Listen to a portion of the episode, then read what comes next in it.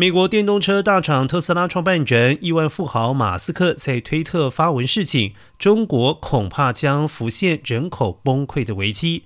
马斯克说，尽管中国已经实施三胎化政策，但去年出生率创下历来最低。就目前的出生率，中国每个世代的人口将减少百分之四十，人口崩溃。当前中国快速高龄化，而且劳动力萎缩，面临最严峻的人口危机。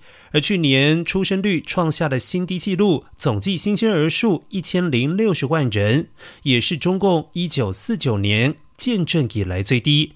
专家表示，马斯克的事情不无道理。预估中国未来十年人口持续大幅衰减，如果政府心态不改，又不认清人口是国家竞争力的关键，衰减的趋势将无可挽回。